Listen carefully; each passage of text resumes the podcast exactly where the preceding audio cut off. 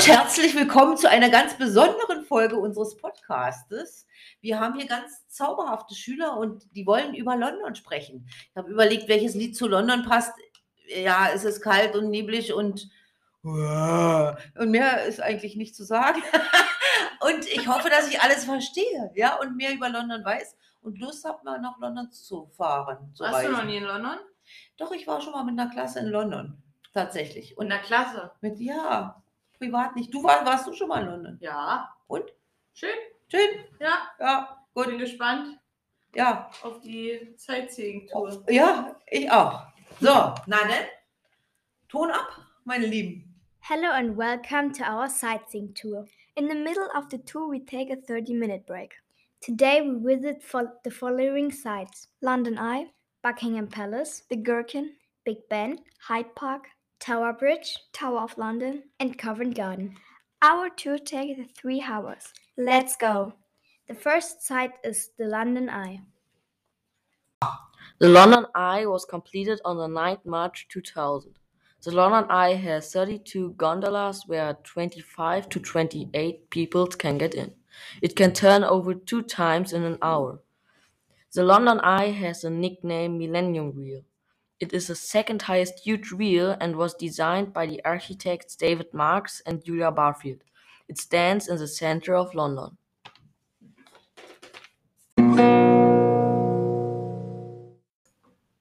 Mm. The next site is Buckingham Palace. Now we are at the Buckingham Palace. Buckingham Palace has existed since 1705. The Queen lived in Buckingham Palace when she was in London. The Queen died this September. There are more than 775 rooms in Buckingham Palace. The world famous Buckingham Palace is the official residence of the British monarch in London. The reigning royal couple has lived here sin- since 837. The guards who protect Buckingham Palace are called the King's Guard.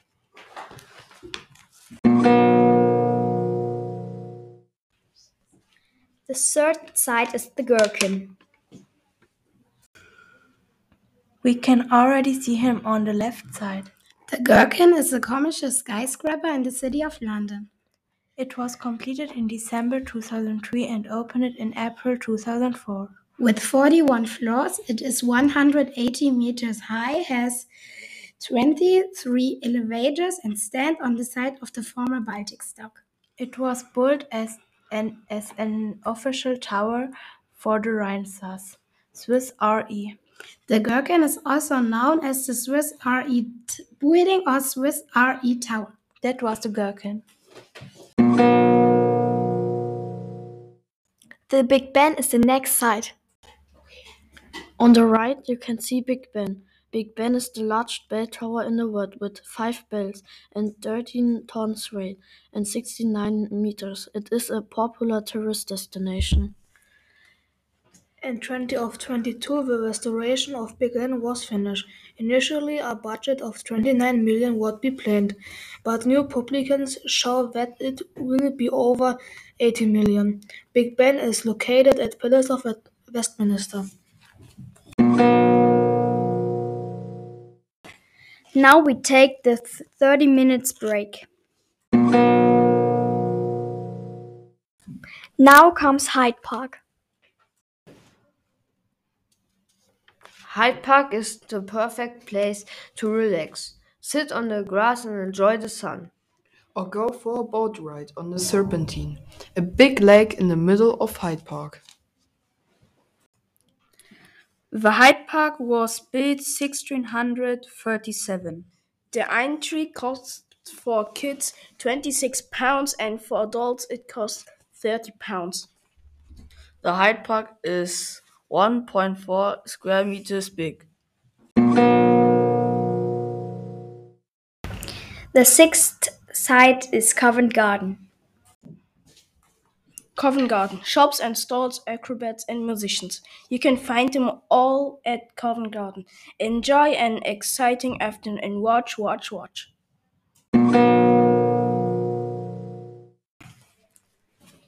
The last site is Tower Bridge. Tower Bridge is an amazing bridge over the River Thames.